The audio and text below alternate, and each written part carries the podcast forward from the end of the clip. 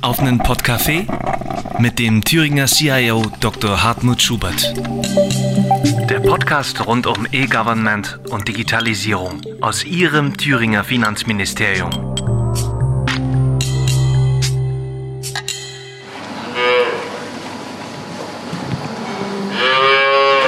Liebe Zuhörerinnen und Zuhörer, herzlich willkommen zu unserer neunten Podcast-Folge. Eigentlich hätten wir heute rausgemusst, denn es geht um die wunderbare Landwirtschaft in Thüringen. Zu unserer neunten Podcast-Folge haben wir uns deshalb natürlich wieder einen Experten eingeladen. Ich begrüße sehr herzlich Herrn René Kolbe. Herr Kolbe, Sie sind Geschäftsführer der Paaren Agrar Verwaltungs- und Vermarktungs GmbH in Zollenroder Triebes. Verraten Sie doch mal Herrn Dr. Schubert und mir, wo wir hier so schön beim Kaffee sitzen, was Sie eigentlich die ganze Zeit dort tun. Danke für die Einladung.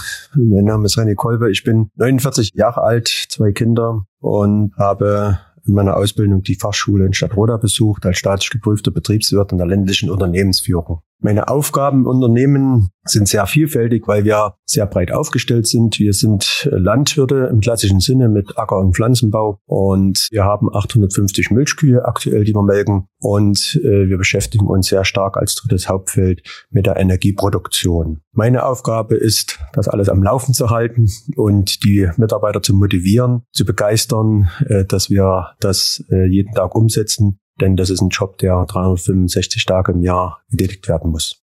Wahnsinn. 365 Tage im Jahr sind Sie sozusagen im Einsatz. Natürlich auch, dass wir was auf dem Teller haben, das ist ganz klar. Jetzt fragen wir uns, wo geht es da digital los? Landwirtschaft haben viele so ein bisschen, glaube ich, noch den Eindruck, das ist sehr analog, die ganze Sache. Wir gucken aufs Feld raus, sehen äh, vielleicht den Traktor. Aber Landwirtschaft ist heutzutage digital, insbesondere auch die Flächenbewirtschaftung. Und da geht es ja schon los. Thema, ich äh, kenne das, wenn ich auf die Karte gucke, zum Beispiel Google Maps oder so, dann kann ich ja wunderbar ihre Felder von oben beobachten. Das heißt, da sind Satelliten irgendwo im Spiel. Herr Dr. Schubert, wo spielt Satellitenbeobachtung hier eine Rolle und wie? Ja, da gibt es ja bereits seit 2017 durch den Freistaat Thüringen kostenfrei zur Verfügung gestellt den Satelliten Positionierungsdienst, abgekürzt SAPOS. Da ist es möglich, dass man auf zwei Zentimeter genau die Position bestimmen kann. Das ist natürlich für die Ausbringung von Dünger und anderen Dingen exakt wichtig, dass das auch zielgenau dann so ausgebracht werden kann, um dort Ressourcen einzusparen und die Umwelt nicht unnötig zu belasten. Das ist eine sehr gute Sache und da frage ich doch gleich mal Herrn Kolber, nutzen Sie denn das eigentlich auch schon? Also ihr Sabos äh, nutzen wir direkt selber nicht. Zumindest ist es mir jetzt nicht so bewusst und bekannt. In vielleicht Hintergrund äh, kann das möglich sein. Wir sind ein bisschen angewiesen auf die Hersteller der Landtechnik. Und äh, wie das halt so ist, hat jeder so ein bisschen sein eigenes System. Und wir sind ein bisschen gezwungen, auch in die Systeme dann einzusteigen, um die auch zu nutzen. Wir nutzen GBS-Systeme und satellitengestützte Systeme einmal auch in der Antragstellung für unsere Flächenanträge, äh, wo wir also Flächenvermessung äh, machen können der einzelnen äh, Früchte. Wir haben ganz klar die automatischen Lenksysteme. Das ist noch ein Schritt weiter, wie man es vielleicht beim Auto kennt, um das den Zuhörern mal begreiflich zu machen. Und zwar, wir geben die Arbeitsbreite der Maschine ein und die Maschine fährt dann genau auf den Zentimeter neben der vorhergehenden Spur, so dass der Fahrer gar nicht mehr lenken muss. Das heißt, wir sind da schon einen Schritt weiter auf den Feldern. Natürlich auf der Straße dürfen wir es nicht nutzen, aber auf den Feldern nutzen wir das. Das heißt, der Fahrer hat eigentlich seine Hände frei, um möglicherweise auch andere Dinge zu machen und braucht nur noch diese Funktionen zu überwachen. Also wir fahren alleine äh, das Feld rauf und runter und auf einen Zentimeter genau Anschluss. Und wir haben ein ganz wichtiges Feld, gerade bei dem Ausbringen von Betriebsmitteln, wenn es um Dünger- und Pflanzenschutzmittel geht, haben wir dieses Selection Control oder auch bei der Aussaat. Das heißt, die Maschine erkennt auch auf ja, fünf Zentimeter genau, wo liegt schon Saatgut, wo ist schon gedüngt, wo ist schon Pflanzenschutz ausgebracht worden und schaltet dann auf ja, Bereiche von 10, 15 Zentimetern die einzelnen Abschnitte ab, so dass wir also ganz wenig überlappen und einen ganz hohen Beitrag äh, im Umweltschutz da leisten. Dank digitaler Technik wissen Sie also ganz genau, wo Sie auf dem Feld sind. Die andere Frage ist, wie geht es dem Feld? Ich meine, wir haben diesen Sommer viel Hitze, wenig Regen erlebt. Die Felder und Wiesen sind trocken, so sieht es doch aus. Wie misst man denn heutzutage, wie es sozusagen dem Boden geht? Gibt es da schon digitale Lösungen? Naja, sagen wir, wir sind jetzt dabei, so ein System aufzubauen in Thüringen, was es jetzt eigentlich weltweit gibt. Äh, ich habe das schon mal in Amsterdam gesehen, da melden sich quasi die Mülltonnen, wenn sie voll sind, über sogenanntes LoRaWAN-System. Da werden so flächendeckend Sender- und Empfängeranlagen aufgebaut und die können dann mit Line-Sensoren verbunden werden, die dann Daten übermitteln. Und äh, der Vorteil ist, ich brauche dort keinen Internetanschluss an der Stelle, wo der Sensor ist, sondern das kann relativ stromarm funktionieren. Die Batterien, die da drin sind, die halten ewig. Und so kann ich ganz viele Sensoren ausbringen, ohne überall einen Internetanschluss zu haben. Und da besteht schon die Möglichkeit, auch im Bereich der Landwirtschaft dann dauerhaft auch Daten zu melden, was äh, Wassergehalt, Bodenfeuchte und andere Dinge angeht. Wie gesagt, wir sind dabei in Thüringen jetzt auch als Finanzministerium da so ein flächendeckendes System der Empfänger und Sender aufzubauen. Die Sensoren müssen natürlich dann von den Nutzern ausgebracht werden, aber es gibt auch großes Interesse von anderen Behörden, die zum Beispiel Pegelstände messen wollen, äh, die heute mit großem Aufwand, mit Stromversorgung, Internetanschluss und so funktionieren.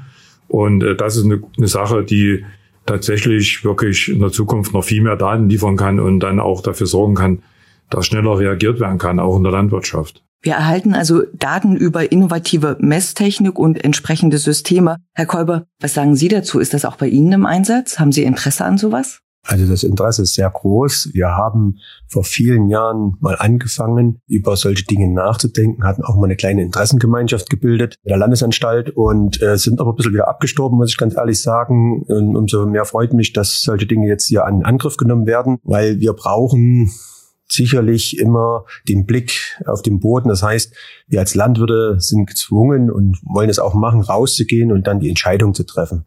Aber in der heutigen Zeit, um noch präziser zu werden, wäre es gut, wenn wir noch einige Daten aktuell hätten. Und darunter zählt zum Beispiel äh, Wassersättigung, darunter zählt äh, Bodentemperatur. Das sind so Dinge bis auch hin, dass wir wissen, wie viel hat es denn wirklich auf der Fläche geregnet? Sie müssen sich vorstellen, wir haben 2500 Hektar in der Bewirtschaftung und da jetzt jeden Früh den Schlag einzeln abzufahren und die Regenmesser leer zu machen, ist machbar, aber nicht wirtschaftlich. Das heißt, wir brauchen irgendwo eine Information, wo wir draufschauen, aha, in welcher Region, welcher Gemeinde, Gemarkung, wie man es auch nennen will, auf welchen Schlag hat es denn wie viel geregnet. Und das wäre natürlich eine, eine, eine sehr interessante Hilfe, weil aus den meteorologischen Diensten kriegen wir das auch nur immer wieder regional hin. Das heißt, irgendwo ein Punkt. Wenn man die 2500 Hektar nimmt, dann rechnen wir von einer Entfernung von äh, 10 mal 10 Kilometern. Und äh, das ist doch sehr unterschiedlich. Und wir wissen, wie heute doch äh, Wetter funktioniert. Nicht mehr so, wie wir es kennen, ein Landregen. Und da ist überall gewesen, sondern wir müssen einzelflächenbezogen äh, dort reagieren können. Herr Kolber, ähm, das ist nicht nur auf dem Feld spannend, sondern sicherlich auch im Wald. Haben Sie Forstflächen, wo Sie sich auch so eine Nutzung vorstellen könnten? Also wir haben nur partiell Forstflächen, weil in unserem Gebiet sehr viel Privatwald ist. Bin aber auch privat ein, ein Waldnutzer und hätte da auch großes Interesse dann gerade in der heutigen Situation. Ich mir vorstellen, dann noch schneller auf zum Beispiel so ein Borkenkäfermonitoring zurückzugreifen, dass wir mit äh, ja, Wetterdaten, mit irgendwelchen Klimadaten arbeiten können, um zu sagen, gibt es hier Verfallsherde, gibt es keine, wo muss man zuerst angreifen, um die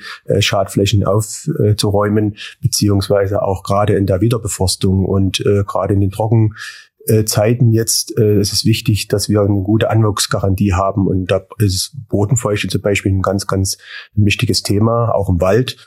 Und denke, das ist hochinteressant, dort solche Dinge einzusetzen. Natürlich brauchen wir da noch weitere Programme, sage ich jetzt einfach mal, die dann auch solche Auswertungen schnell ermöglichen. Lokale Messdaten sind also wichtig. Und die Verfügbarkeit äh, dieser Daten ist natürlich umso wichtiger auch. Wie Sie sagen, man, man kann ja nicht alles ablaufen und äh, dort die Daten quasi einsammeln. Früher war es vor allem bei Geodaten auch das Problem, dass komplizierte Lizenzbedingungen, die beschränkte Zugänglichkeit und auch hohe Kosten Barrieren für die Nutzung solcher Geo- und Umweltinformationsdaten darstellten. Insbesondere kleine und mittelständische Unternehmen konnten nicht von geografischen Daten profitieren. Herr Dr. Schubert, hat sich hier eigentlich mal etwas getan? Können man heute diese Daten nutzen? Ja, das kann man schon lange, nämlich seit Anfang 2017 vorangeschaltet war ein, äh, Programm offene Geodaten, was Kabinett 2016 beschlossen worden ist und dann eben zum 1.1.17 umgesetzt worden ist unter der Adresse www.geoportal-th.de lassen sich also sehr viele Kartenviewer und andere Dinge, also Karten runterladen, die man dann wieder in seine eigenen Systeme einbinden kann und für seine eigenen Zwecke nutzen kann. Die wird auch natürlich immer zeitgemäß angepasst, die Karte, wenn sich Veränderungen gegeben haben. Also da ist man immer auf dem Laufenden und ich denke, das ist ein Service, den der Freistaat allen Landnutzern zur Verfügung stellt und das ist auch eine gute Sache. Thüringer Geodaten werden heute millionenfach geklickt und ich kann Sie nur ermuntern, liebe Zuhörerinnen und Zuhörer, klicken Sie einfach mal in das Geodatenportal, den Geoproxy rein. Das macht auch Spaß, wenn man kein Landwirt ist. Das ist einfach nur spannend, auch seine Umgebung dort zu beobachten. Und wir haben nun erfahren, dass wir nicht nur gute Kartendaten, sondern auch mehr Umweltinformationen und mehr Umweltdaten brauchen. Neben dem Geoportal Thüringen gibt es auch noch das Umweltportal Thüringen und dort finden Sie Informationen zum Wasserpegelstand oder zum Luftwert. Aber wir haben auch gehört, wir brauchen noch mehr Daten. Und insofern ist es natürlich sehr spannend, Thema offene Daten, Open Data. Herr Dr. Schubert, inwiefern fördern solche Diskussionen um Geodaten auch das Thema Open Data? Ist das ein wichtiges Thema, was auch die Landesregierung auf dem Schirm hat? Ja, absolut. Also da sind wir sehr bestrebt, alle Dinge, die wir tun, zur Verfügung zu stellen, auch die Möglichkeiten zu nutzen, dass Bürger und Unternehmen und andere Vereine oder eben Organisationen, mal verallgemeinert gesagt, die Daten insgesamt, die in der Landesverwaltung erhoben werden, auch für sich nutzen können. Also da ist der Geoproxy ein gutes Beispiel, aber es gibt noch viele andere. Offene Daten sind wichtig. Okay, unser Boden haben wir jetzt schon gehört, den kann ich gut messen und Herr Kolbe weiß auch genau, wo er darauf langfährt. Also es grünt und es grünt so, dass Herr Kolber natürlich jetzt auch seine Kühe füttern kann. Herr Kolber, in Bezug auf die Tierwirtschaft, wie und wo spielt Digitalisierung da eine Rolle? Also ich kann mir jetzt die Kuh, weiß nicht, mit dem Rechner so schlecht vorstellen. Geben Sie uns mal eine Idee. Ja, also in der Tierwirtschaft muss ich sagen, sind wir vielleicht da schon noch einen Schritt weiter wie im Pflanzenbau. Und das ist einfach auch dahingehend geschuldet, dass die Landwirtschaft doch arbeitsintensiv war und wir immer mit den Produktionskosten klarkommen mussten. Und da gab es eigentlich nur die Idee, weiter zu entwickeln, zu forschen und neue Techniken zu integrieren, die uns das Arbeiten und das Leben auf dem Lande ein bisschen leichter machen. So muss man das einfach mal sagen. Also wir sprechen heute in der Milchviehwirtschaft von Digitalisierung. Also wir haben schon im Jahr 1998 die ersten automatischen Melksysteme eingebaut. Das heißt, bei uns muss jetzt keine Frau oder Mann sich früh und abend hinstellen und die Kühe jetzt mit melken. Handmelken war eh schon nicht mehr, aber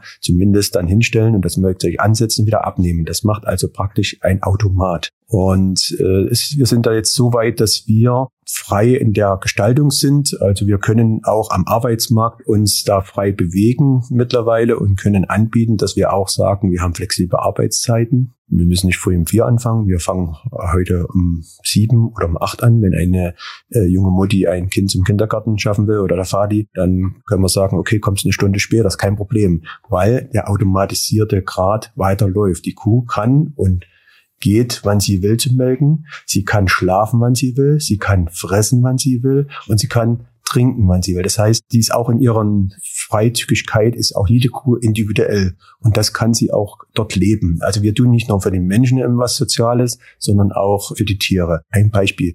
Der neueste Trend ist zum Beispiel, dass wir in den größeren Stellen, wo vielleicht auch mal 100, 200 oder vielleicht auch 300 Kühe sich frei bewegen können mit genügend Platz, ist in der Laufstelle. Die Kühe können ja jeden Tag sich woanders hinlegen oder sind gerade beim Fressen oder beim Melken, dass ich über einen Empfänger genau weiß, wo ist jetzt meine Kuh? Weil jetzt kommt vielleicht gerade der Tierarzt und will die mal sich anschauen, weil sie vielleicht heute mal nicht ganz so gut drauf war. Und äh, dann brauche ich nicht erst suchen und muss mich dann lange in dem Stall bewegen, sondern ich kann gezielt dorthin gehen. Also ein Navigationssystem zeigt mir an, wo ist gerade die Kuh. Oder wir sind schon so weit, dass wir wissen, wie oft du die auch wirklich am Tag wieder kauen. Damit kann ich auch feststellen, habe ich ein gut ausreichendes Grundfutter der Kuh gegeben. Also solche Dinge nutzen wir schon total. Wir können die Leitfähigkeit der Milch messen, wir können Zellzahlen messen schon am Euter. Also wir können eigentlich das Klima schon manchmal eher sagen, Wetterumschwung, als vielleicht der Meteorologe anhand der digitalen Technik, die wir in den Stellen heute schon einsetzen. Hat die Kuh dann sowas wie, wie so ein Fitnessarmband um den Huf oder? Ja, die haben ähm, Halsbänder, aber Halsbänder nicht mehr, dass man das anhängen muss, sondern die tragen die, wie wir als Mensch vielleicht eine Kette tragen und äh, dort ist ein Sensor hinterlegt zum Beispiel oder auch und somit erkennen die Geräte praktisch immer wieder dieselbe Kuh und die wissen auch, wann sie wieder zum Melken müssen. Also wenn eine Kuh meint, sie muss jetzt nochmal gehen in der Zwischenzeit, dann wird die halt auch wieder ausgesondert und man weiß, dass die Kuh noch gar nicht so viel Milch wieder haben kann, dass sie zum Melken gehen kann. Digitalisierung, das haben wir jetzt eindeutig gelernt, trägt nicht nur zur flexiblen Arbeits- und Lebensgestaltung von Kühen, sondern auch von Menschen bei, weil natürlich auch die Arbeit dort erleichtert wird in den Ställen. Allerdings eins, und das haben wir erfahren, ist Gott sei Dank noch nicht digital. Und das ist dieses wunderbare Schmatzgeräusch, wenn man zum Beispiel ein Kälbchen füttert. Und das haben wir vorher aufgenommen und hier bekommen Sie einen kurzen Einblick, wie es ganz analog schmeckt.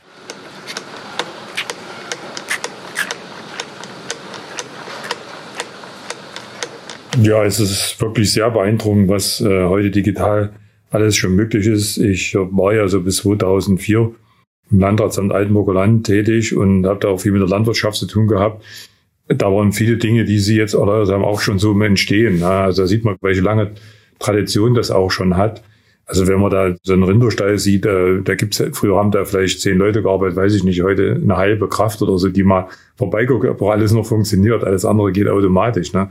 Ist das eher so aus äh, Personalgründen entstanden oder, oder was war eigentlich der, die Triebfeder der Digitalisierung? Ja, am Ende war es die schwere Arbeit, wenn man es mal richtig nimmt. Und ja, am Ende war mir ja gegenüber der Wirtschaft äh, gezwungen, auch die Arbeitsplätze zu halten. Und wir wussten, dass auch die Produktion in den Kosten nicht anders geht als mit Mechanisierung. Und da hat man sich also in den in den Tierbeständen doch mehr bemüht, äh, im Bereich dort äh, Technologien zu entwickeln, die das heute ermöglichen. Das war eigentlich der Hintergrund. Und wir haben natürlich einen zweiten Effekt, auch für den Verbraucher, das muss man ganz klar sagen, dass wir damit auch die Lebensmittelpreise bis heute eigentlich auf ein Niveau halten konnten, in, in der höchsten Qualität, die wir vielleicht in der Welt mit haben, so dass wir sagen, es hat beides eigentlich funktioniert. Und ich will vielleicht mal sagen, um das nicht falsch zu verstehen, und wir sind natürlich dort sehr hoch in Investitionen. Bei uns kostet ein Arbeitsplatz aktuell 650.000 Euro. Um das zu vergleichen,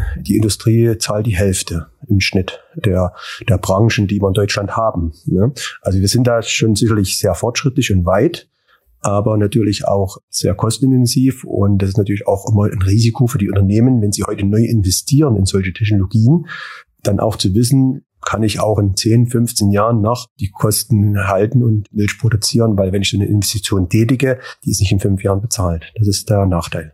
Liebe Zuhörerinnen und Zuhörer, Sie merken, auch hier ist eine ganze Menge Wissen von Nöten. Das Landesamt für Landwirtschaft und ländlichen Raum hat ein Portal bereitgestellt. Portia nennt es sich. Dort gibt es eine ganze Menge Informationen für Landwirte und Landwirtinnen. Herr Kolbe, kennen Sie dieses Portal? Nutzen Sie es und äh, was steckt da noch dahinter?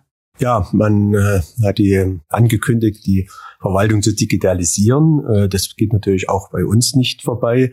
Wir haben ja relativ viel mit Verwaltung zu tun. Und ja, wir haben das Bordjahr-Portal jetzt im Sommer kennenlernen dürfen.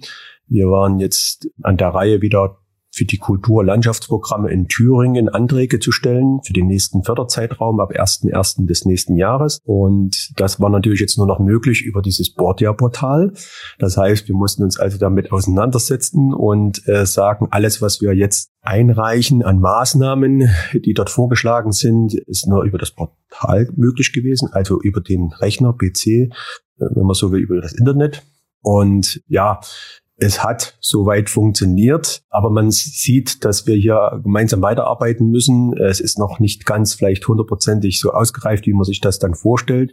Es ist für alle neu. Und ich hätte mir hier gewünscht, dass vielleicht auch für die Zukunft sollte man auch mal so sagen, wenn solche Dinge äh, kommen, dass er dann doch auch genügend Zeit gibt, dass, äh, ich sag mal, in der ersten Phase auch umsetzen zu können. Da war mir die Zeit ein bisschen knapp, aber ansonsten sind wir damit zurechtgekommen und wir wissen, dass wir in Zukunft eigentlich nur noch über diese Portale dann, dann arbeiten. Da haben Sie sicher recht. Aber ich finde, dass wir manchmal in Deutschland so die, eher so die Auffassung vertreten, es muss alles erst perfekt sein, ehe wir was starten.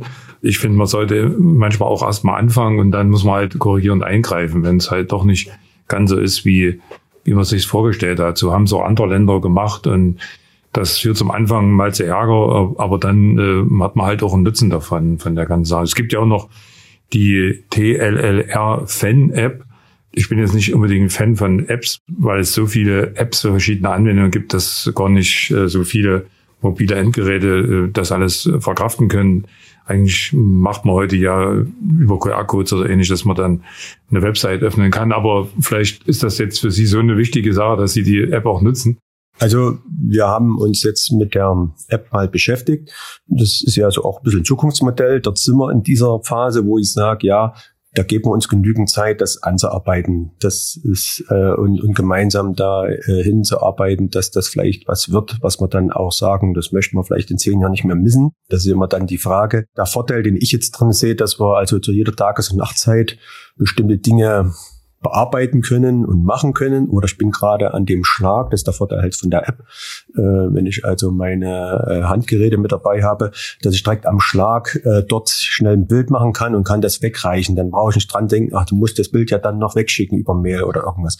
Das sehe ich ein bisschen als Vorteil. Ich sehe den Vorteil, dass wir das äh, rund um die Uhr machen können. Es gibt Verbesserungsdinge, die wir ansprechen müssen. Ich habe ein bisschen Nachteil, äh, gerade in der, in der Landwirtschaft sehe ich das immer ein bisschen als ein Punkt, dass wir sagen, okay, wir können sicherlich Flächenkontrollen, wie es bei uns eben ist, durch die Flächenanträge äh, digitalisieren. Aber wir dürfen nicht außer Acht lassen, und da, da, das müssen wir wirklich berücksichtigen, dass wir unter freiem Himmel arbeiten und ja, mit auch Kalamitäten zu rechnen haben, wo wir sagen, da kann ich es jetzt nicht machen. Ich habe zwar gedrillt und ich habe das gemacht und das gemacht, aber es ist jetzt nicht aufgelaufen oder es ist jetzt schon eher zu Dürre gewesen, wo er dann ein Satellit erstmal nur erkennt, da ist ja gar nichts. Ne? Und das sind so Dinge, da müssen wir uns noch sicherlich äh, näher rantasten. Das ist halt keine automatisierte Straße, sondern wir haben Produktion an der freien Himmel. Und da sollten wir auch dran arbeiten, dass wir das dann nicht unter den Tisch fallen lassen, sondern dass wir sagen, wir haben die Möglichkeit, das zu machen, aber es wird auch so sein, dass wir vielleicht das ein oder andere dann auch die Möglichkeit haben, über Fachpersonal in den Ämtern dann auch das eine oder andere zu besprechen. Der Weg von der analogen in die digitale Welt und umgekehrt ist also nicht immer einfach. Aber äh, wir haben gehört, ähm, da ist eine ganze Menge Musik drin, da ist eine ganze Menge Bewegung drin. Herr Kolber, als Landwirt ähm, kann man ja nicht alleine tätig sein. Ähm, wie sorgen Sie für frischen Wind im Team? Gibt es da Nachwuchs und wie wird er eigentlich ausgebildet bei Ihnen? Thema Digitalisierung in der Ausbildung. Ja, das ist ein ganz, ganz spannendes Thema. Also wir bilden aus äh, seit ja, vielen, vielen Jahren das Unternehmen eigentlich gibt. Wir haben aktuell äh, drei Lehrlinge in der Ausbildung. Zwei haben im Sommer den Abschluss erfolgreich absolviert. Und ich weiß, dass wir viele Gespräche hatten im Prüfungsausschuss. Bin auch Mitglied äh, des Prüfungsausschusses für die Landwirtschaft und auch für die Meister. Und äh, dort wird es zunehmend schwieriger, auch Prüfungen abzunehmen im Rahmen der Digitalisierung. Die Ansprüche werden immer höher, die Techniken sind da, sind unterschiedlich auf den Betrieben. Jetzt ist es so, dass der Lehrling in einem Fremdbetrieb seine Prüfung ablegen muss, damit er nicht den Heimvorteil hat. Ich sage es jetzt mal so, dass er also wirklich auch bewusst in einem anderen Betrieb die Arbeiten erledigen kann. Und wenn natürlich verschiedene Techniken da sind und, und äh, verschiedene äh, Grade an Digitalisierung, wird das natürlich sehr, sehr schwierig. Das ist eine Herausforderung, da sind wir auch noch nicht ganz an der Lösung, wie wir es machen. Damit müssen wir uns aber beschäftigen. Das zweite ist der demografische Wandel, gerade im Prüfungsausschuss, äh, junge Generation und ältere Generation, dass wir dann den gleichen Stand haben. Also diesen, diese Weiterbildung das ist ein ganz wichtiger Schritt bei der Digitalisierung. Das muss auch irgendwo rein, dass wir im Rahmen der Weiterbildung, äh, in der landwirtschaftlichen Bereich haben wir ja diese, diese Landvolkbildung, äh, dass wir dort Angebote haben, dass wir Leute bilden, ältere Arbeitnehmer, um einfach in den Schritt zu bleiben. Dann wird dann auch solche Dinge prüfen können. Und das ähm, ist, eine, ist eine sehr sportliche Herausforderung, aber ich denke auch für uns wieder ein Vorteil im Sinne eines attraktiven Berufes. Wir müssen uns nicht verstecken. Äh, ich denke, wir, wir bieten da genügend Möglichkeiten, um junge Leute mit ja, großer, aber auch digitaler, moderner äh, Technik da ihre Arbeit äh, tätigen zu lassen. Und ich bin in einem Schulförderverein noch ein Mitglied, obwohl meine Kinder schon lange aus der Schule sind. Aber ich finde es so spannend, weil die Schule eine iPad-Klasse hat. Oder iPad-Klassen seit ganz am Anfang. Das ist eine Schweizer Redeschule. Und das finde ich so spannend, weil bei uns ist es so, wir haben jetzt begonnen, aktuell weil wir die Möglichkeiten hatten, auch einen Bundeszuschuss zu kriegen für äh, digitale äh, Techniken, dass jeder Mitarbeiter im Pflanzenbau ein iPad hat und wir unsere Daten in Echtzeit aufzeichnen. Und das ist natürlich von Vorteil, wenn dann Schüler kommen oder Auszubildende, die schon mit diesem Medium umgehen können. Das muss man ganz klar sagen. Und ich finde es äh, ganz stark, was die da machen in der Schule. Und denke mal, das ist wichtig. Und ich wünschte mir da vielleicht für die Zukunft noch so eine Art Fach. Ich habe das auch mal mir so gedacht, das könnte REDN heißen, also richtige Einschätzung von Daten und Nachrichten. Das ist heutzutage ganz wichtig, dass wir einschätzen können, was uns die Zukunft vielleicht die künstliche Intelligenz vorgibt auch zu bewerten, einschätzen zu können und zu sagen, okay, ist denn wirklich das das, was wir brauchen oder ist es nicht? Ich will da mal ein Beispiel sagen. Wenn mir dann der Rechner vorgibt, äh, Sie drillen Sie auf dieser Fläche aufgrund der Daten, die wir haben, so und so viel Körner pro Quadratmeter und ich gucke jetzt auch raus und sage, na ja, ist alles schön und gut, aber diese ist ein bisschen trocken. Ich mache mal zwei, drei Körner mehr, weil vielleicht nicht alle aufgehen. Dann muss der Mensch noch die Möglichkeit haben, das einzuschätzen. Und das, denke ich, ist das Schwierigste in Zukunft, dass wir uns nicht nur auf diese Medien verlassen, sondern dass wir lernen, mit den Medien umzugehen und die Medien nur nutzen als ein Instrument der Erleichterung und nicht ein, als Instrument äh, zu sagen, der macht das schon. Früher haben wir das ja so Überschlag genannt, also dass man einfach mal prüft, ist, kann denn das überhaupt sein? Also man muss auch ein bisschen rechnen können oder sich überlegen, kann das überhaupt stimmen? Und das ist genau, was ich meine. Ne? Das wird dann, da können ansonsten großer Unsinn passieren, wenn, wenn die Maschine dann das gesamte Saatgut auf wenig Fläche ausbringt. Digitalisierung und auch das Thema KI haben wir auch in der Verwaltung so ein bisschen diskutiert. Thema Steuerautomation. Also gibt es da Ansätze, wo wir auch sagen, wir automatisieren wirklich Verwaltungsprozesse? Ja, das ist eigentlich das Ziel der Digitalisierung.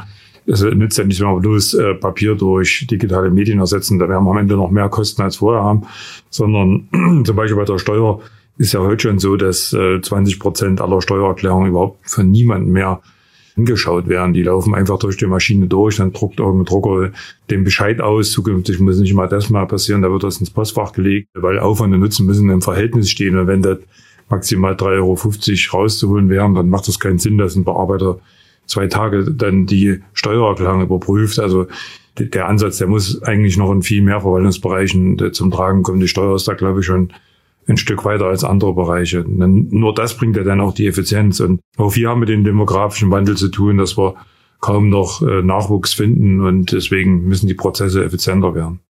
Sehr geehrte Zuhörerinnen und Zuhörer, wenn Sie das nächste Mal einen Traktor auf dem Feld sehen oder vielleicht die Kühe im Stall oder die Blumen auf der Wiese, dann denken Sie doch auch mal über das Thema Digitalisierung nach. Ich glaube, wir haben heute eine ganze Menge darüber gehört, wo digitale Technik das Leben der Landwirte, der Kühe und der Pflanzen besser und schöner macht, aber gleichzeitig eben auch, wo digitale Technik uns hilft, mit den Unwägbarkeiten oder zum Beispiel auch mit dem Klimawandel umzugehen.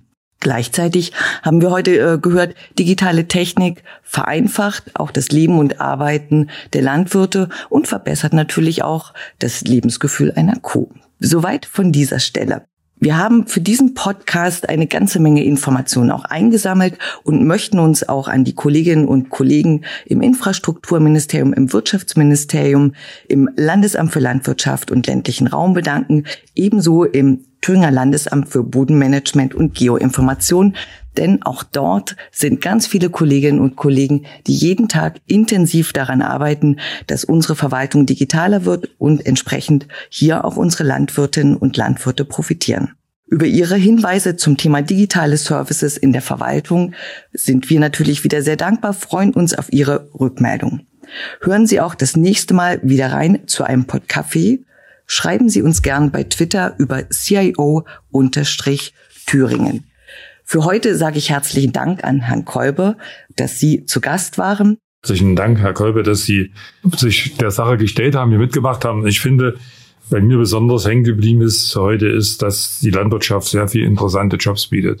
Liebe Zuhörerinnen und Zuhörer, wo auch immer Sie uns heute zuhören, egal von Feld, Wald oder vom Sofa, viele Grüße an Sie. Wir sagen Tschüss, bis zum nächsten Mal. Tschüss. Tschüss. Tschüss.